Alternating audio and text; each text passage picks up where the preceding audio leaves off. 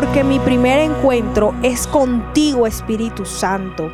Santo eres, Señor, te damos a ti toda la gloria, toda la honra y el honor. Mi nombre es Isabela Sierra Robles y te doy la bienvenida a un nuevo tiempo devocional. Hoy te invito a que vayas conmigo a la palabra que está en Éxodo 17, pero esta vez del verso 8 al 9. Y dice así la palabra de Dios. Mientras el pueblo de Israel aún se encontraba en Refidim, los guerreros de Amalek lo atacaron. Así que Moisés le ordenó a Josué, escoge alguno de los hombres para salir a pelear contra el ejército de Amalek. Mañana yo estaré en la cima de la colina sosteniendo la vara de Dios en mi mano.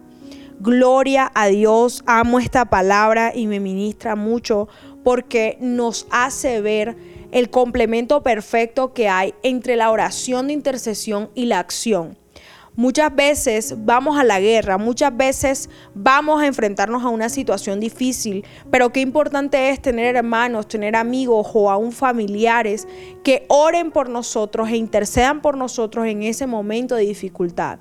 Aquí Dios nos está mostrando a un Josué capacitado, facultado y enviado para pelear contra un ejército fuerte que era el ejército de Amalek. Pero también vemos a un Moisés que se dispone a subir a la cima de la colina, a sostener la vara y a pedirle a Dios que le otorgue la victoria al pueblo.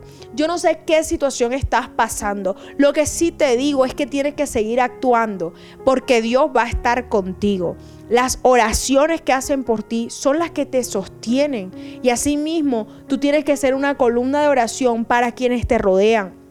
En este día disponte a orar por tus hijos, por tus sobrinos, por tus líderes, por tus pastores, por tus amigos. Ora por tus compañeros de trabajo porque ciertamente todos estamos atravesando luchas, pero no estamos destruidos porque Dios está con nosotros y escuchará nuestras oraciones para otorgarnos la victoria. Creo de parte de Dios que hoy es un día para seguir peleando la buena batalla de la fe, creyendo que el ejército de Dios con la certeza, con la convicción, con el convencimiento firme de que ya hemos ganado, de que ya hemos vencido a través de la obra poderosa de nuestro Señor Jesús en la cruz. Te bendigo y te invito a continuar actuando, pero también a continuar en oración constante, porque Dios está dispuesto a inclinar su oído a tu clamor.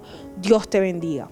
Mi primera cita es tu encuentro diario con Dios. Síguenos y encuentra mucha más bendición. Estamos en Instagram y Facebook como Isabela Sierra Robles. En YouTube como Soplo de Vida Ministerio Internacional. Y no se te olvide compartir este mensaje con los que más lo necesitan.